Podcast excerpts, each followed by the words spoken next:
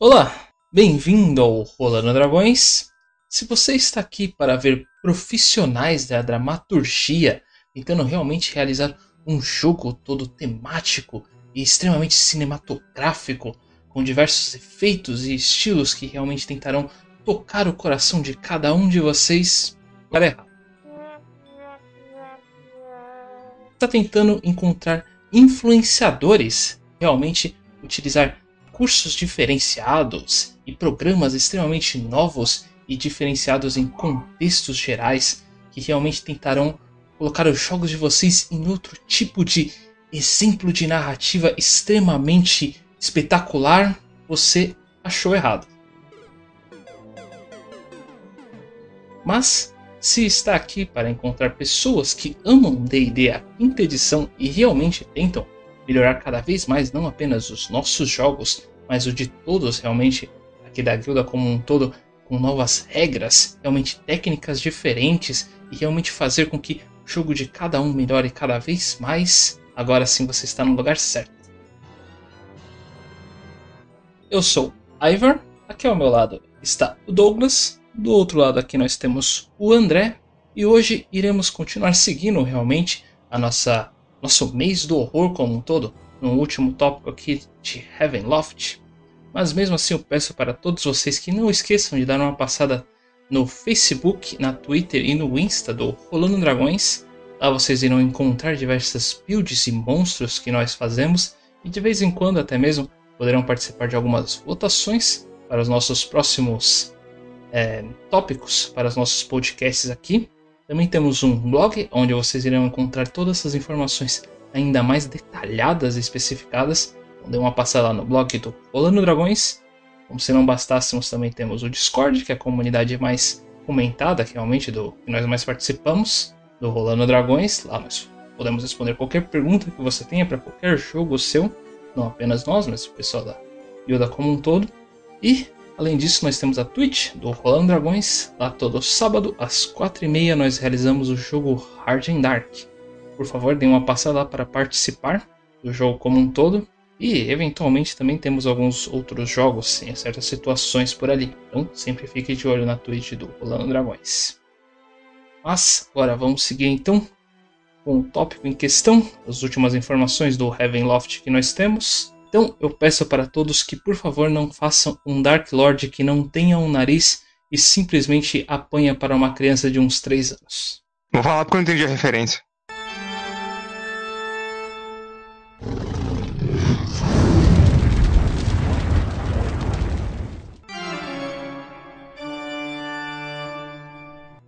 Então vamos realmente iniciar aqui esse podcast com esse tópico que seria dos Dark Lords, esses personagens assim tão importantes para o universo de Heavenloft. E na minha opinião, realmente agora o personagem de verdade do mestre, pelo menos no quesito da, da história como um todo, acaba sendo esse o papel principal dele. Uh, eu particularmente já tenho que dar esse ponto positivo realmente da Wizard, de como eles colocaram realmente na criação de Dark Lords. Eles já colocaram lá a missão, né? Mas tecnicamente até é o recomendado, na hora de você criar um Dark Lord, além de você pensar em toda a história dele, a lore, o conceito de como ele virou realmente um Dark Lord, é algo muito importante, válido você pensar em duas, em duas perspectivas enquanto você cria o personagem em si, da, do lado dos jogadores em si. Quais são as formas que o seu Dark Lord irá interagir com os personagens da campanha. Você pensar em dois, dois você pensar em duas perspe perspectivas de como seria isso, tanto do lado positivo quanto do negativo para cada jogador. Isso eu achei uma ideia realmente muito legal e interessante para que todos façam isso mesmo. E assim você realmente terá mais de uma opção para seguir e não vai, vai fazer com que seja mais interagível realmente o personagem como um todo e torne a aventura bem mais interessante e válida. Não se prenda realmente apenas à única história que você criou ao Dark Lord e deixe por isso mesmo. Faça todo um conceito mais interessante com ele para que a história siga de uma maneira mais fluida. Ah, o Dark, o Dark Lords são fantásticos, né? O Dark, tanto o Dark Lords quanto os Dread Domains, né? Eles estão lado a lado, de, de várias formas, né? Porque o Dark Lord, teoricamente, ele não pode escapar do Dread Domain. O Dread Domain pode ser um reflexo do Dark Lord, ou pode ser uma coisa para como se fosse um inferno pessoal do, próprio, do próprio Dark Lord. Mas enquanto ele está lá, ele é extremamente poderoso. É uma ferramenta narrativa, assim, do caramba. Porque os personagens, na maioria das vezes, uh, se você vai fazer uma, uma aventura dentro dos Dredge Domains, ou acho que seria mais interessante fazer dentro de um Dredge Domain apenas, ter aí eh, essa ideia de lugar é um pesadelo pro, Dredge, pro Dark Lord ele tá, ele tá ligado diretamente com um tipo de horror, né? Que nós fizemos o um podcast dos tipos de horror, que estão ligados aos Dredge Domains, é uma coisa fantástica. Ele é uma ferramenta e ele, eu acho interessante que, assim, ele é um personagem que pode ser poderoso o suficiente, né? Ainda que o, o, o em si, eu não curta muito o stat block dele, mas é bem, é bem explorado que ele, você vai derrotar o Strade naquela vez, mas geralmente ele volta. Né? Se não me engano, tem poucas vezes, poucas coisas que eu posso fazer que ele não vai voltar. Posso estar enganado, eu não, não lembro direito do final da aventura. Nunca, nunca joguei, só dei uma olhada no livro em si para buscar inspiração. Então eu não, eu não lembro se ele realmente pode parar de vez, mas, tipo, você derrotou ele uma vez? Beleza. É tipo clássico, o clássico Drácula do Castlevania. Um tempo ele volta e o, e o, o Heavenloft ali continua, né? O, o domain dele continua. E é legal porque você tem, então, na mão um personagem forte, com uma CR teoricamente alta, ou pode ser teoricamente baixa, depende muito do, do estilo. Você pode criar seu, seu, seu Dark Domain e Dark, Lord. O livro te dá esse apoio legal com isso. De, novo, uma coisa bem interessante sobre esse livro. Então, com isso, você pode criar muita coisa. Você pode fazer tanto uma aventura pequena, né, tipo uma quest dentro dos Dredge Domains, assim como você pode criar uma quest. E eu acho que é legal porque os Dredge Domains é um passo para viagem planar. Né? Então, para quem não tá muito certo aí sobre viagem planar ou não, os Dredge Domains são meio que um pulo leve aí, talvez uma introdução para um high fantasy, ou uh, ah, para fazer uma coisa tipo, ah, vai pros Dredge Domains, depois do Dredge Domains a gente vai, sei lá, pro Dark, esqueci o nome daquele do Domínio das Trevas agora. Underdark. Underdark e tem um outro. Ah, um Eterno, ah, isso. É o nome meio português dele. Então, é. mesma coisa. Shadowfell, Shadowfell. Shadowfell, Isso, sim. lembra? Então, é, legal, é um passo legal aí para você passar para Shadowfell ou para você passar para algum outro lugar. E é bem bacana. Então, tem uma coisa narrativa, talvez começar num tier mais baixo. É uma grande ferramenta. E, como é um lugar extremamente místico, mágico, o narrador, cara, ou também ferramentas dos quais não seriam disponíveis do nada. E isso aí vai ligar com o Tasha. O Tasha teve aquela tabela tipo, quando um lugar é muito místico, coisas aleatórias podem acontecer. Então, aí você pode rolar ali, fazer a sua tabelinha ou uma das tabelas e rolar para ver o que vai acontecer. E tem várias coisas que podem acontecer nesse Dredge Domain. Você pode falar, olha, cada todo dia eu vou rolar essa tabela aqui e vai acontecer uma coisa insana de horror. O Dredge Domain, como uma ferramenta narrativa, é fantástico. E os Dark Lords são apenas uma, são uma reflexão disso. Não apenas, são uma reflexão disso. São personagens muito interessantes. O War falou uma coisa muito legal. Eu só quero deixar claro para todo mundo aí que quando ele falou personagem do mestre, né? O NPC do mestre, não é para ser um DM NPC, não é NPC que acompanha o grupo, nem para ser o queridinho, tipo, imortal. E sim para ser um personagem bem elaborado. Foi isso que o Carver quis dizer, tenho certeza. Mas vai ter muita gente aí já querendo xingar, né? Tá estão querendo falar que é para fazer DM NPC e para fazer personagem fodão que o personagem que os jogadores não matam. Não, é para fazer um personagem, um vilão interessante. Ainda bem que o departamento vai dar merda e tá funcionando. Que bom. Traduzindo de novo então, interessante da forma que Trazendo aqui de novo, então, e formulando de certa forma que fique mais claro, mais da nossa linguagem, como seria o interessante, porque ainda está muito em aberto, que faça lógica, que tenha um pensamento por detrás, que mais uma pessoa possa seguir essa lógica e chegar por A mais B. O que, que o violão quer? Se faz sentido ou não vai ser da opinião pessoal de cada jogador, de cada personagem, mas na própria criação já diz muito disso, de você poder pegar as características do personagem e ampliar o extremo, fazer uma hipérbole, ou inverter completamente, vai de você. Apenas, na verdade eu queria jogar essa ideia também, eu lembro que no podcast passado dos Gifts a gente tinha comentado sobre Mistwalker. E o Gift Mistwalker, isso, ele seria algo muito útil realmente para um NPC. Então eu queria deixar essa daí claro. Aproveitar também o forma como você falou que talvez um Dark Lord não tenha como morrer. Realmente, tipo, não, não passa nada muito específico ali para ele morrer, ele provavelmente ia voltar e tal. Mas uma maneira que eu pensei que seria interessante dele morrer, aspas, você na verdade tem que passar as habilidades de um Dark Lord pro próximo. Né? Então esse Mistwalker, o NPC específico, tem essa habilidade que tá passando entre os Dead Domínios, ele seria um cara que estaria realmente atrás de um dos personagens. Claro que isso vai ser fora de lore, por assim dizer, né? Seria o personagem próprio. Ele estaria realmente tentando encontrar pessoas para matar o Dark Lord, porque ele não teria capacidade de conseguir isso, e assim roubar a habilidade para ele se transformar em um. There can be only one. Isso é Highlander, cara. Fantástico. Um Highlander de Dark uhum. Lords. Amei. 10 de 2. Darklander. Então, tá aí a ideia jogada. Quem quiser fazer, fica à vontade. Eu super ia fazer se conseguir uma campanha dessa. Começa sábado que vem. Darklander. Ah, foda demais. Poxa. Já sei que nem merda. Outra opção realmente aqui que o livro de Heavenloft nos entrega agora seria a opção de maldições. Agora, os curses é, que foram repassados aqui são algumas opções a mais realmente para o mestre colocar na aventura como um todo e deixar realmente não apenas o personagem, o Dark Lord, melhor, mas até mesmo alguns contextos visuais até. Afinal de contas, vamos supor que se você ali acabou entrando no domínio do Dark Lord, a casa dele, você sai abrindo realmente qualquer coisa a desdém, você acaba podendo abrir ali um baú em específico e lá já está infligido com um tipo de maldição em conceito. E aí, com isso você acaba realmente ouvindo alguns, alguns comentários bem simples e seu personagem acaba tomando agora uma maldição que ele vai acabar levando com ele. É, então eles dão até algumas opções aqui específicas que você possa levar, mas apenas opções? Vai realmente do mestre? Qual ele pode achar melhor para o Dark Lord? Específico que ele criou tipo de punição ele acabaria dando a um ladino ali encrenqueiro que simplesmente estaria abrindo as coisas a desdém. É, tanto que a primeira delas, justamente esse ancião, e a gente falou aqui do exemplo da múmia, que é o clássico, mas vamos ver, nada impede de você abrir um baú na casa do Strade, para colocar assim, já que ele apareceu, já foi citado. Você abre o baú e ouve uma voz. Quem ousa perturbar minha coleção de latinhas de Coca-Cola? Olha, isso vale dinheiro hoje. Aí você tá, toma lá a maldição que sempre que você beber alguma coisa, você vai tomar dano ácido. Maldição da Coca-Cola. Patente pendente. Ah, maldição, né? O que fala sobre maldições? Uh, só tem uma coisa a dizer sobre maldições. Por que não antes? Sistema simples, sem, sabe, pode até mesmo sem saving throw. Tem gente que vai, pode, pode colocar uma saving throw aí no meio. Eu não colocaria, tipo, fez isso, tomou. Ação e reação. Para mim funcionaria assim. Eu sei muito bem que meus jogadores também aceitariam uh, isso, tipo, de boa, porque, tipo, é, realmente eu fiz cagada, uh, sabe? Acho que uma das coisas como narrador é você ajudar os seus jogadores a perceberem que as ações deles não foram as melhores possíveis naquele momento, e devido a isso agora vindo uma consequência. E uma, e uma audição é isso. Você, o personagem falhou de alguma forma, ou fez alguma coisa teoricamente errada, teve alguma falha ali no momento, e foi jogado uma maldição em cima dele. Então eu acho que, como pode ou não ter uma save intro, depende do mestre, eu colocaria assim, mas eu só quero deixar um aviso para os mestres não serem FD seja tipo assim, somente fazer de vez em quando. Uma coisa assim, jogar uma maldição em um jogo, de vez em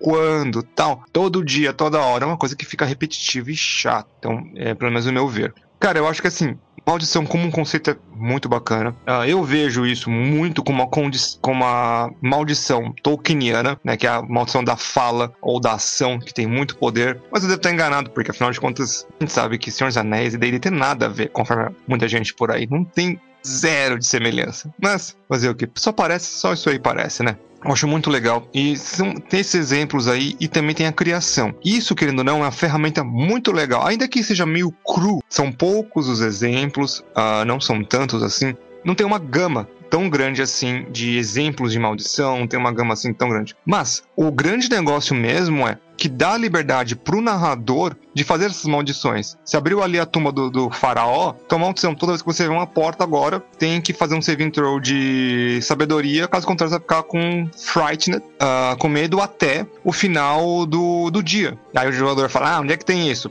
Aí você pega o livro do Ravenloft, cara na cabeça dele. Que agora tem uma regra, sabe? Agora tem um respaldo mecânico para isso. Tem um, tem um respaldo mecânico para algo criativo que o narrador possa fazer. Ferramenta fantástica. Só acho que tem que ser usado com muito cuidado e em horas específicas, não é a qualquer momento. não é qualquer baú que é mímico. E também quero só duas coisas. Antes de encerrar minha opinião sobre isso, é basicamente, de novo, para a gente provar que tem respaldo, tá aqui, capítulo 4, São Paulo E isso é literalmente, você pode mudar os detalhes de qualquer um desses exemplos e customizar para suas aventuras. Para dizer que não é somente um, uma coisa escrita em pedra se existem essas. Isso aqui é basicamente uma formulazinha para qualquer maldição que você queira. O que, que elas vão ter? Um gatilho, que normalmente é um pronunciamento, um efeito, uma resolução. Este da tumba do faraó. Aí vai aqui de acordo com as maldições. Cada uma delas vai ter uma resolução que também vai ser do mestre inventar. Você tem medo até que você abre cada uma das portas. Beleza. Mas se você resolver esse enigma do faraó, você se livra disso. Não vai estar no mesmo lugar, obviamente. Já pra você não fez? Agora procura. E o enigma do faraó, e eu já falei diferente a maldição das portas. Por mim, qualquer um que te desafiar para um duelo, você tem que aceitar. E faltando farol, ficamos, ficamos com o Massacre na cabeça agora. Como se uh, Mami. O inimigo. Fala, beleza. Maldição. Agora qualquer um que te desafiar para um duelo, você precisa aceitar. Tu, ganha, tu perdeu o duelo, você ganha exaustão. Faraó que é faraó não pode perder duelo. É, eu, eu veria realmente algo mais interessante, esse tipo de maldição que seria mais permanente para o personagem mesmo. Daria um conceito Cara, de. Não é nem tanto permanente, que nem eu disse, todas as fórmulas elas têm uma resolução. Assim, não, tem, tem que ter um tipo de resolução, sim, mas eu acho que tem que ser algo um pouquinho mais demorado pro personagem, né? Pra mim, se eu fosse fazer alguma coisa assim, esse, esse enigma. Mas também não pode ser aquela coisa de a Bela é a Fera. a resolução era a coisa mais simples do mundo. Não, pra mim eu colocaria esse, esse enigma aí que você tá falando do príncipe até em uma outra catacomba, em outro Sim, lugar. Lá, o máximo que você vai. O máximo vai encontrar aqui é um mapa de mais ou menos, quem sabe, uma dica de como seria o lugar. Tá, é aquela coisa, me ajude a te ajudar. Uma peça vai estar aqui. Vai lá. Vou ser legal contigo. Não tá merecendo mais você. Negócio é tipo o Enigma do Farol do Yu-Gi-Oh! mesmo. Tem umas trocentos milhões de peças e uma delas tá aqui. Vai catar as outras. Aonde? Te vira. É, sem contar que é um clássico, né? Você juntar peças de alguma coisa para você formar algum, algum objeto, para você fazer alguma coisa. É, um clássico, né? Isso é legal, tem uma maldição até de grupo. O grupo inteiro tomou essa maldição e agora se vira nos 30 para se virar dessa maldição. Pode ser algo muito legal, pode ser uma coisa tipo, ó, você tem, sei lá, 40 dias para viver. Coisa assim, dá, dá, dá história aí. Dá história aí. Ninguém nunca te suportou tanto assim comigo. O jogo antigo que a gente tinha do Legacy, a história virou isso, né? Era o personagem do Fabrício tentando recuperar as relíquias do Azinoth. Agora não é o Azatoth, ah, tá. é Azinoth. Beleza, do meu mundo. Milênio tá bom. Não, e aí era um, era um kit de equipamentos, né? Que eram o uhum. colar, a espada, o anel tal. E aí uhum. formava no final o, o gear aqui a espada, do Azinoth. Tá ah, sim, mas aí se tornar um ser mega poderoso. Mas, uh, devido à pandemia aí, tivemos que parar. Mas seria uma coisa bem interessante. E eu acho que vale a pena esse tipo de processo aí. Porque, querendo ou não, isso encoraja os personagens. Agora os personagens têm um motivo para querer parar. Não é só um personagem. É pior, é um prazo. Um prazo, é exato. Então agora eles têm um motivo e um prazo para correr Você atrás. Vai então... ficar na taverna quieto, coçando saco. Sim. Então isso dá, dá uma, isso, isso aí dá uma campanha. Uh, não pode ser uma campanha muito. Não dá pra, no momento aqui, na mente, só vem uma campanha mais curta, talvez aí, sei lá, uns 3, 4 meses. Mas, que não? A campanha pode ir para outros momentos, mas dá um bom gancho para uma campanha inicial ou mid campaign também bem legal. Cara, acho que dá mais já para uma aventura, não tanto uma campanha. A campanha pode ser, por exemplo, a exploração disso. Esse pode ser um dos problemas que surgiu durante a campanha, mas acho que eu farei isso ser uma campanha de três aventuras, digamos assim. Uma, beleza, vocês foram pagos para explorar tal qualquer coisa que jogue lá. Depois, a maldição tem que resolver. Aí depois, a consequência de resolver a maldição.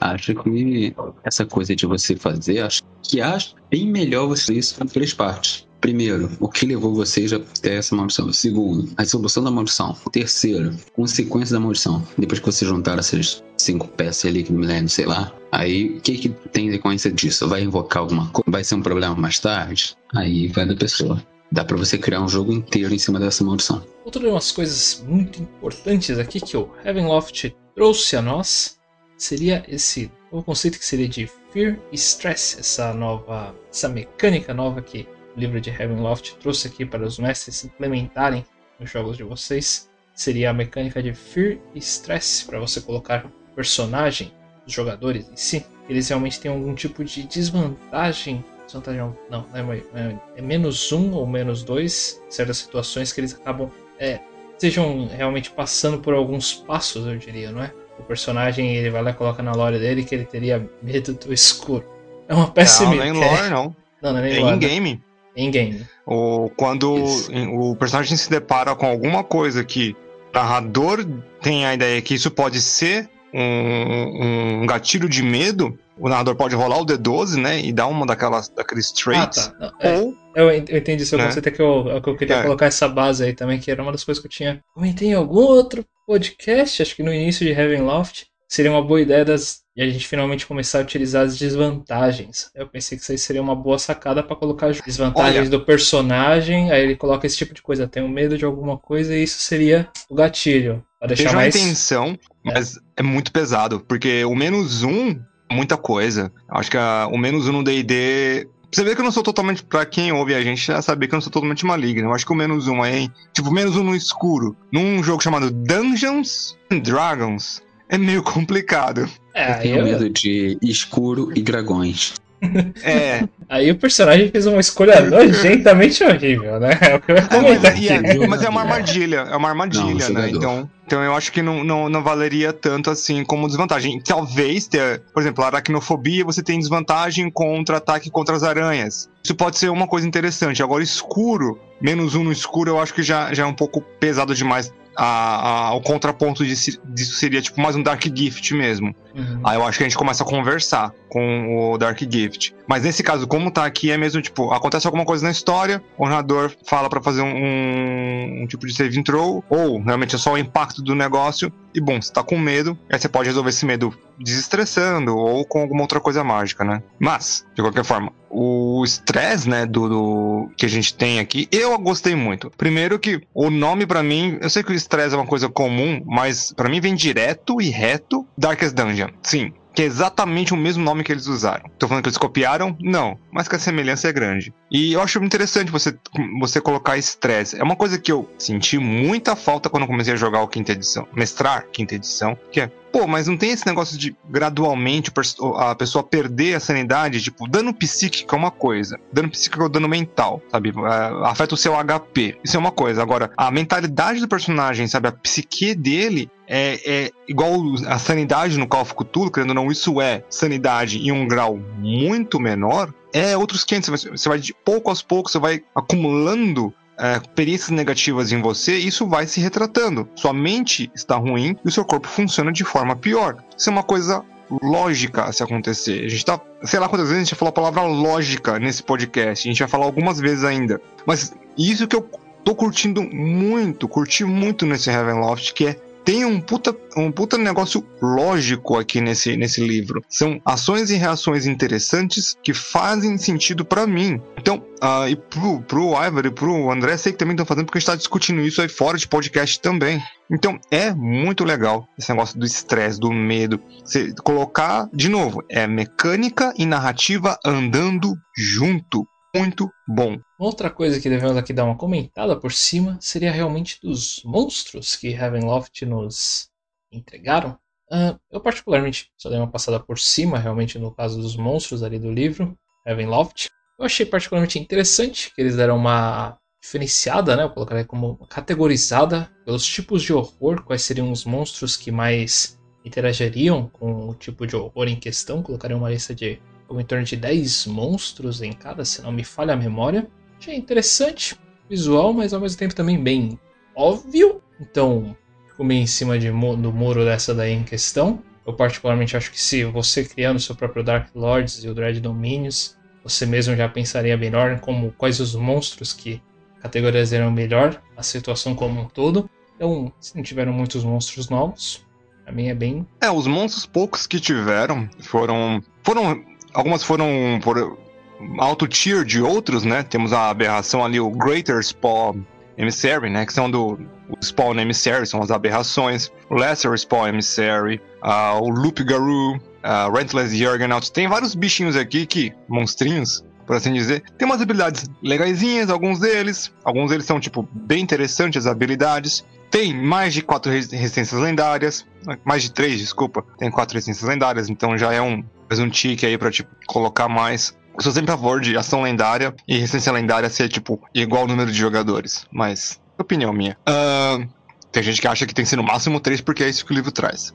De qualquer forma. Então, trouxe alguns monstros interessantes. Uh, o conceito dos monstros dentro do Heavenloft. Uh, vou falar que eu esperava mais monstros, porque todo o livro tem algum tem alguns monstros e com um pouco de imaginação e um pouco aí de criatividade, uma reskin, dá para transformar uma fada em um imp Dá pra transformar aí qualquer coisa num bicho, de, num bicho grotesco. Mas as habilidades mais grotescas fazem realmente toda a diferença aí pra gente ter mais inspiração sobre o que fazer. Não trouxe nada gigantemente novo. Também não espero algo gigantemente novo no momento. Acho que a última coisa grande que realmente trouxe para monstro foi com certeza o Mystic Terrors, que foi a benção Mythic Action. Aquilo ali é uma ferramenta gigante a combate, exclusivamente para combate, mas que faz toda a diferença. Mas o, esses monstros são interessantes, com certeza olharei para eles para fazer meus próximos bichos aí, principalmente quando tratar de um jogo mais dark que a gente faz. Ou seja, todo dia. É, né? minha única opinião sobre isso é que tem muita coisa aqui que, de novo, por que não antes? Que certas coisas, como do Lahan, por exemplo, já é um clássico há muito tempo, que tava devendo. Então, trouxe muita coisa aqui que já precisava faz um tempo. Então, de novo, um ponto positivo. Dedão positivo do papi. E devemos realmente comentar essa grande implementação que Heavenloft é, essa pontuação final aqui, de que ele agora está dando realmente a possibilidade de nós fazermos o horror aqui no universo de Dungeons and Dragons. Então, o conceito de como você criar uma história de horror, ele te auxilia bastante nisso. Fizemos um podcast todo sobre isso daí quais são os tipos de horror em geral, mais ou menos como fazer. O livro como um todo, realmente, ele te auxilia bastante em ter ideias, realmente implementar bastante coisas, fazer realmente coisas diferentes e jogos diferentes com isso como um todo. Então, não tenho nem muito o que dizer aqui em questão isso aqui. Tipo, para mim é algo espetacular, porque ninguém realmente pensava que D&D poderia realmente fazer histórias de horror ou coisas parecidas. Então, ele te dar essa possibilidade de ensinar corretamente como fazer, te dar ideias realmente para melhorar cada vez mais. Uma vez que eu lia cada, cada tipo de horror ali, eu pensava, pô, poderia fazer algo assim. Ah, posso pensar em um personagem mais ou menos assado e tal. A ideia que eu dei ali do, do Mistwalkers, foi bastante tempo que eu fui pensando em cada um desses tipos de lores e tal, e só implementando cada vez mais e melhorando ao longo do. Então, um livro assim que, pelo menos para mim, eu pensei em múltiplas histórias diferentes, várias muito assustadoras, outras que realmente poderia colocar em qualquer outra história de D&D com o conceito de personagem e tal. Para mim foi uma mina de ouro como um todo, para isso. É, o meu grande problema, pra ser muito sincero, uh, um dos motivos aí do criar história de horror para mim ser um tópico tão importante. É igual o que a gente teve ali, o problema com a tradução, né? Que a gente fez o podcast ali, né? O PC, é o problema com a tradução, que assim, meu problema muitas das vezes, alguém fala algum termo errado em D&D, não é tipo se alguém me fala a tradução errada e acha que tá certo. Para mim isso é normal. Uh, de novo, eu sou professor de inglês como profissão, então ouvir traduções erradas faz meio que parte da minha vida. Eu me incomodo com isso, porque eu sei que as pessoas não precisam saber nascendo. É uma coisa importante isso. Então se alguém me fala que a tradução tá a tradução de, sei lá, Dark Lords é senhorzinho Malta, velho, tá, não, não é. O meu problema é quando a pessoa fala isso e ainda acha que tá certa, sabe? Bate o pé e ainda fala para os outros que fazer isso não é oficial e que o mundo de D&D não é feito para esse tipo de coisa. Esse é meu problema. Então, assim, horror, as pessoas acham que é tomar susto, quer ficar com medo. Não, cara, criar horror é criar atmosfera. A gente falou isso em excesso no como criar no, nos tipos de horror que tem ali no, no, no Lovecraft. Eu ia falar Lovecraft, Heavenloft. Eu acho muito legal você criar uma atmosfera de horror. Você e o, livro te dá ferramentas, te dá ideias o suficiente para você conseguir fazer isso, te dá um apoio, te dá material muito legal, que é maldição, alguns monstros legais, a ideia dos Dark Lords, os Dredge Domains, tem o estresse, tem os tipos de horror, as raças e e subclasses ficaram um tanto a desejar. Acho que assim, a melhor de todas, com certeza, a tematicidade foi o Bar dos Espíritos. O Bar dos Espíritos é fantástico, um personagem narrativo muito legal. O Warlock, ainda que minha classe favorita, não ficou tão interessante, mas não, não, não tão interessante assim, ficou forte, mas não tão interessante. Então eu acho que tem toda essa, essa gama de coisas para criar coisas de horror. E a única pergunta que eu tenho é por que não veio antes? Por que, que Inferno não veio antes? Esse tipo de ferramenta. Eu espero realmente que os próximos livros vinham com tipo de qualidade, esse tipo de ideia, só que mais bem trabalhados. Porque é, é uma coisa que eu gosto, esse tipo de criar histórias de horror. No meu caso, já não tão gabaritado assim como o Douglas, que já tem uma vivência com vampiro, Lovecraft. Eu sempre trabalhei muito com High Fantasy. Então, primeiro comecei com High Fantasy, depois fui para Archandar, que é Low Fantasy, e esse aqui tá tendo uma experiência meio que um semi-low fantasy, que é aquela coisa, tá abaixo do médio, não tá tanto pro low, fica aquela coisa meio pé no chão, mas ainda assim você tá, consegue criar uma atmosfera legal. Que é algo que eu quero implementar para uma aventura de Icewind Dale. Muita coisa que eu vou aproveitar e vou jogar em Icewind Dale. Achei que aquela aventura em si ficou meio mais sobrevivência do que horror. Então, esse livro foi, como já disse até aqui fora da gravação, feito para os narradores, não tanto para os jogadores. E é uma coisa, uma boa sacada. Mas convenhamos que, para jogador, nem a raça quanto a classe foi muito interessante. Bar dos Espíritos, ok, adorei. Mas tirando isso, e a X-Blood faz o quê? Dois quintos das partes de criação de personagens ser aproveitável. Da criação padrão. Que você pode usar fora de, de Heavenloft, de qualquer lugar. O resto foi muito para narrador. Medida narrativa, vilão, local, ferramentas como maldições, dark gifts. O livro foi quase completo para o narrador. Tem toda essa sacada de posso fazer uma coisa de horror e muito dela fica para minha mente. Veja bem que não estamos tendo dois pesos e duas medidas com, ah, para o jogador ser mais livre a ideia por um contra. O jogador o céu dele na história é a execução da história como ela é. É você pegar seu personagem e interagir com o mundo. Então você acaba realmente limitado. Faz parte em si. Se você não for, vai quebrar muita parte do jogo do sistema. Não vou que esse é o melhor sistema que existe, se os méritos do sistema. Não. O que eu vou dizer é só que você acaba dando toda essa carta de liberdade para o jogador pode desbalancear mais a equação do que ela já está meio desbalanceada.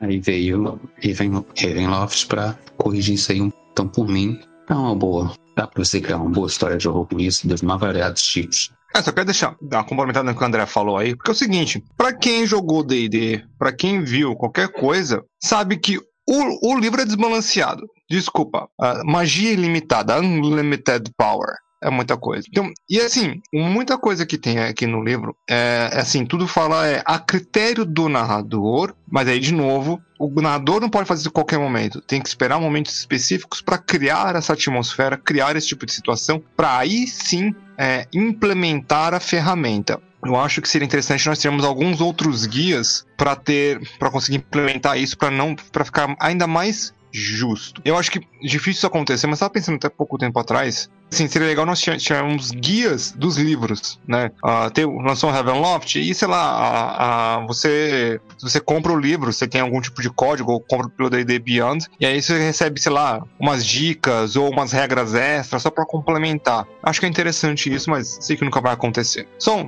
ideia pra Wizard, né? Tipo, faz tudo digital, vai lançando esses, essas coisinhas aí, mesmo que for, tipo, uma revista por mês com implementações novas de regras por, sei lá, um real ao mês. Pode ser legal. Ou o DD Beyond já é pago mesmo, então, pra quem tem um DD Beyond seria de graça. Então, ideia interessante. Então, o, o livro é desbalanceado pro jogador. O jogador já tem muito poder. Se você acha que isso é errado, convido você entrar no nosso servidor de Discord e vem aqui conversar com a gente. Sem brincadeira, isso não é tipo um intimato nem assim.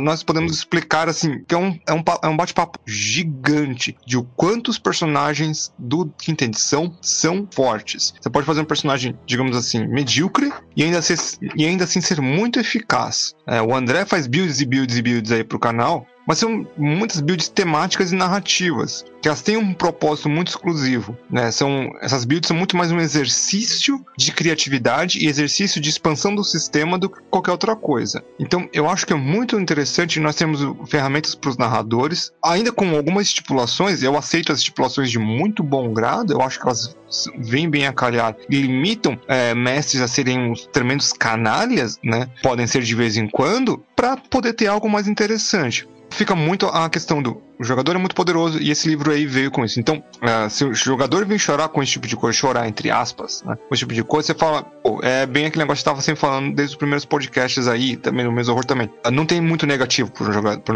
pro jogador. Não tem quase nada negativo pro, pro, jogador. E aí tem esses sisteminhas aí com o narrador, não é para equilibrar, e sim para colocar um pouco de diferença, para colocar um pouco de flavor dentro desse, desse meio todo, sabe? Ter uma desvantagenzinha de vez em quando, ter uma coisa diferente, fazer stress, não o estresse do jogo, mas o estresse dentro do, do, jogador, ter essa tensão, esse momento tenso. Eu acho que essa tensão, ela não pertence apenas em jogos de horror, eu acho que ela pertence em uma narrativa de RPG como um todo. Eu gosto muito dessa tensão, acho que deve ser muito mais bem aproveitada. Então, mesmo que você não esteja narrando uma, uma história de horror, e mesmo que você nunca pretenda narrar uma história de horror, faça isso. Não pense que horror é somente da sustinho. História de horror é sobre atmosfera, é criar suspense e criar, é, criar uma agonia e um estresse nos jogadores e nos personagens. Às vezes não nos jogadores, mas quem quer dar, quem dá aquele passo além ali pode ser legal. Mas, como o próprio Ravenloft fala no livro, versus jogadores primeiro, sessão zero é essencial para saber os limites dos seus jogadores.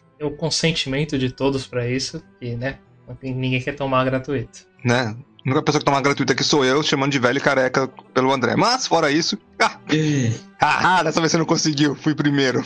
Não, significa que você já aceitou. Aceitar, não tem que aceitar, é verdade. Exatamente por isso aceitou.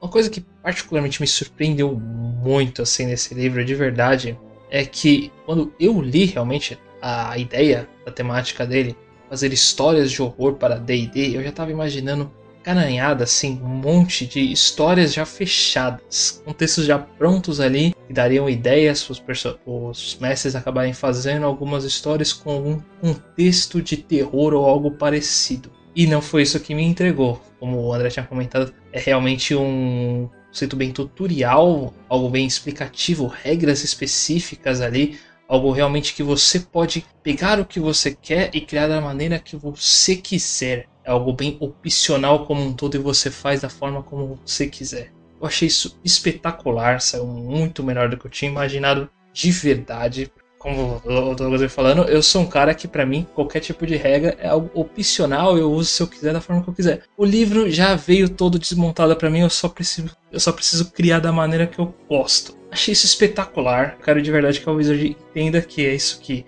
a maioria dos mestres, eu espero que realmente gostem de fazer que sigam mais esse, esse conceito como um todo, porque é só você realmente pegar ali, aqui e tal, e, e vamos lá, vamos fazer da forma como eu tinha imaginado mesmo, porque é assim que é o meu mundo. Então isso para mim foi fenomenal. Cara, seu pensamento é basicamente o que deu a entender que seria levado de fato. Tasha e Candlekeep. Candlekeep foi basicamente isso que você descreveu um conjunto de aventuras pré-determinadas que passam por nível a nível, setor a setor de uma biblioteca. E Tasha foi muito mais o que eu. O, digamos que Ravenloft muito mais o opcional para todas as coisas do que foi Tasha. Fez uma regra que será seguida até os próximos livros e que foi a única parte que realmente ficou ruim desse livro, que seria a criação de personagem. Guarda então, embaixo nessa. Sim. Tashi e Kandokeep levaram a acreditar que seriam assim. Chegou e não era. Que surpresa maravilhosa. Mas pelo menos Ravenloft veio para tirar uhum. esse problema que foram esses dois livros que, sinceramente. É, mas não vamos ficar com as nossas esperanças muito altas, não, minha gente. Só vamos dar uma lembrada então. Que aí, a outubro, teremos aí o Witchlight, que se não me engano é sobre a Feywild. Uh, posso estar enganado. Uh, tem um aí que vai ser para outubro, que não sei se já anunciaram qual é o título do livro. Eu posso ter perdido esse anúncio aí, mas eu acho difícil eu, eu ter perdido o anúncio do livro. Não, só para lembrar que quando vocês ouvem isso e quando a gente grava, são semanas diferentes.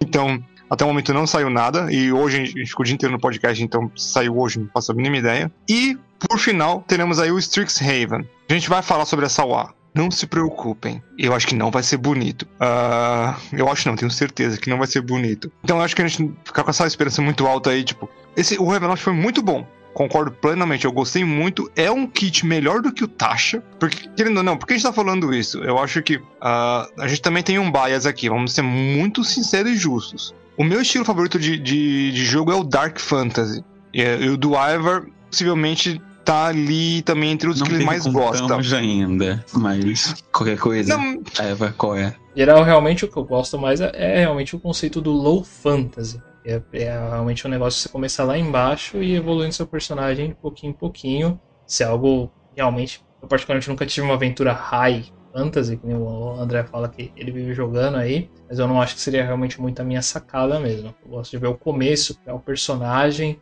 ali logo do início e ver a evolução dele no longo do processo bem pequeno. É, então. Dúvida nada. que o Dark Fantasy é, é um dos estilos que eu sei que o Arvar curte, porque ele já, ele já jogou comigo e, tipo, todos que ele jogou comigo sabe que eu vou ter uma coisa dark no meio. Então, eu sei que pelo menos ele gosta do, do estilo. Então, como isso foi um, um tutorial aí de várias coisas sobre horror e muita coisa dá pra aplicar em Dark Fantasy, ou tem uma perninha ali, foi para mim foi um prato cheio esse livro. Total. Então, acho que o Tasha veio uma coisa interessante, mas veio muito mal cozinhado. Mesmo sendo um caldeirão, veio mal cozinhado. O Ravenloft trouxe várias coisas, tipo, faça você mesmo, que às vezes é bom, às vezes não é. Trouxeram exemplos que é melhor do que tabelas, tá? Não tem coisa mais chata de se ler do que uma tabela. Tem pouquíssimas, tem algumas tabelas, mas elas são mais esporádicas. Então, mais exemplos, mais coisas interessantes, mais frase. A critério do mestre a critério do mestre é a minha segunda frase favorita. A minha primeira é rola iniciativa. Então, minha putz ferramenta, com certeza, nas minhas próximas mesas, aplicarei isso. Não, aplicarei na mesa que estou jogando, que estou mestrando agora, porque eu sou lawful neutral e eu tenho uma regra. Não aplico regra uh, no meio de campanha matem, ao menos que a regra só ao menos que a regra seja realmente estragando o jogo ou que ela não faça sentido e todos os jogadores estejam 500% de acordo. Na verdade, tem que ser o jogador que tem que dar uma tipo, cara, isso aqui não tá funcionando, não sou eu. E foi, foi uma das modificações que a gente fez no meio da campanha, foi isso. Foi sobre os dados de morte ali, que acho que foi até o André ou o Marcão me chamaram a atenção que a matemática não tava batendo legal ali, que tinha uma coisa de errado no, na save intro de def ali. Eu acabei dando uma simplificada, mas porque o jogador falou que não estava funcionando e eu concordei. Então, é, é, isso. Então, vamos. Essa é a ideia geral. Então, para mim, no final das contas, acho que já pode começar as notas finais, então? Pode iniciar notas finais, sim. Deixar aqui, mim, então, que foi o Marcão. Só para finalizar, ponto final foi o Marcão, que é matemática. Faz sentido para mim. Senhor das regras. né? Uh, bom falar isso, mas sem nenhum tipo de, de farpada, porque a gente adora um advogado de regras que.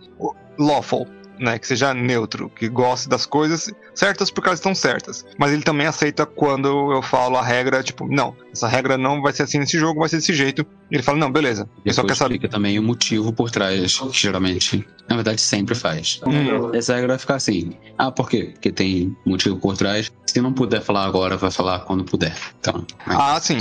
Sim, eu, sempre, eu não, nunca a regra que eu tiro nunca é porque ah, não gosto, é porque vamos conversar, faz um, aí eu dar uma dar um ponto lógico ali do porquê essa regra para mim não condiz e geralmente os Isso. jogadores aceitam. Ou quando é, não então... aceitar, de qualquer jeito vai rebater assim, ó, mas tem esse outro ponto lógico e vai começar uma discussão saudável. Exato. que no fim exato. chegam ao consenso. Exato até uma hora que a gente vai conseguir aí chegar no, no meio ponto. Eu sou bem aberto para discussões de vários jeitos, de regra, uma coisa que realmente, tipo, ah, deixa, deixa eu ver a ficha do monstro. Não, só depois, só depois da campanha. Uh, mas de qualquer jeito, para mim o Ravenloft, então, ele fica aí com 9. Uh, ah, Semi-perfeito, podia ter mais exemplos, as raças podiam ser muito, muito melhores. Não é perfeito, e eu, como né, meu, meu lado professor aí, tipo, 10 é perfeição, 9,5 é perto da perfeição, 9 é excelente, mas não perfeito. Bom, pra mim, ele realmente ficou muito nas classes. E tirando o Bardo dos Espíritos, realmente, até nas subclasses, para mim ele pecou. Eu não consigo perdoar aquele Warlock porque eu consigo pecar muito com ele ainda. É, é algo bem apelão e ter passado assim de graça pra Wizards, eu não. Na verdade, eles deixaram ele ainda mais apelão, como eu tinha comentado. Antes, quando era o A, não tinha esse negócio da hora de explodir você escolher, então. Eles deixaram mais ainda. Eu não consigo perdoar uma dessa. Mas, tirando realmente esse lado dos jogadores, para Mestres eu achei de longe o melhor livro que tem. Então, para mim, ele ganha muitos pontos em cima disso. Eu quero que aconteça mais. Então, ele ainda é um 9, muito bem feito. Tem muitos elogios em questão a ele. Ah, não é para jogadores mesmo, porque não rolou. Um, um Dampir, se aquela chuchuca ali não, não vai rolar para mim nunca. Isso me vale um ponto só por isso. É, no Dampir foi aquela coisa que eu já disse que quando chegou lá é um gol, só que não quiseram dizer que é um gol, então bora colocar Dampi, que é popular e estão precisando disso, que vão cobrar da gente Dampi aqui. Então, meu ver, eu vou dar 8, que primeiro, não gosto do número quebrado, né? número ímpar assim muito próximo, e também porque tô no meio tema aqui, não tô só como mestre, mas também como jogador. Como jogador, o primeiro livro com raça oficial vinha aquele mais dois onde você quiser, mais um onde você quiser, quebrou um pouco as pernas. Até porque é aquilo que eu já disse também fora de podcast. Não vai ter nada para dizer contra depois disso. Uma vez que você lançou, tá lá para sempre. É, a Lineage aí realmente é uma questão complicada, né? A Lineage esse mais, mais dois, mais um se quer. Uh, muitos estão falando sobre 5.5 e é uma discussão que a gente vai ter que ter em podcast aí. Acho que vale um podcast inteiro só pra te falar nossas opiniões. Não que a gente tenha certeza ou queira que aconteça, mas nossas opiniões sobre o futuro uh, da Wizard como um todo aí. Mas eu acho que é isso, né? É o fim do mês do terror. No entanto, ainda tem Strixhaven, que foi horrorosa. Outro tipo de terror, vamos deixar. É. Gostaríamos de agradecer a todos vocês aqui por terem ouvido esse podcast. Não apenas esse podcast, mas espero que tenham ouvido todos os podcasts do mês do terror aqui que nós fizemos. Então, realmente, muitíssimo obrigado a todos vocês. Falo novamente, por favor, não esqueçam de dar uma seguida ao Rolando Dragões, tanto no Facebook, no Twitter e no Instagram. Nós também temos um blog próprio que tem mais informações, tanto dos monstros quanto das builds que nós fazemos. Além disso, de vez em quando tem algumas votações em gerais para melhorar aqui os nossos podcasts, saber quais são os próximos tópicos, ou até mesmo escolher alguns tópicos. E além disso, nós temos o Discord do Rolando Dragões. O Lucas tinha comentado aqui nesse podcast. Se vocês tiverem qualquer dúvida, problema, ou acaso realmente quiserem saber o como os jogadores são extremamente mais apelões da quinta edição, só dá uma passada no Discord do Rolando Dragões. Lá vocês realmente podem falar com qualquer um da guilda do Rolando Dragões como um todo. Temos de auxiliar, como for possível. Além disso, nós temos a Twitch do Rolando Dragões. Lá nós temos o jogo Hard and Dark, todo sábado às 4h30 da tarde. E eventualmente alguns jogos bem. Ultimamente eu não ando sendo muito constante, de verdade. Não consigo dar mais nenhuma data. Mas às vezes pode acontecer. Então agradecemos a todos vocês. Espero que não tenham pesadelos com todos esses terrores que nós apresentamos a cada um de vocês. E desejamos a cada um uma boa tarde, uma ótima noite e perfeitas colagens.